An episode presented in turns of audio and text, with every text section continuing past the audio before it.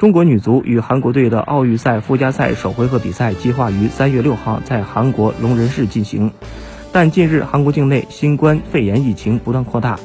韩国女足可能因此失去主场资格。目前，中国足协、韩国足协、亚足联正就韩国能否继续承办比赛进行沟通。据报道，由于当地疫情持续蔓延，原定于下周举办的韩国 K 联赛多场比赛宣布延期，具体开赛时间另行通知。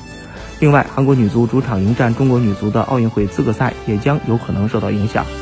如果疫情继续蔓延，韩国女足也将有可能失去主场的资格，甚至可能申请延期或者另选主场进行。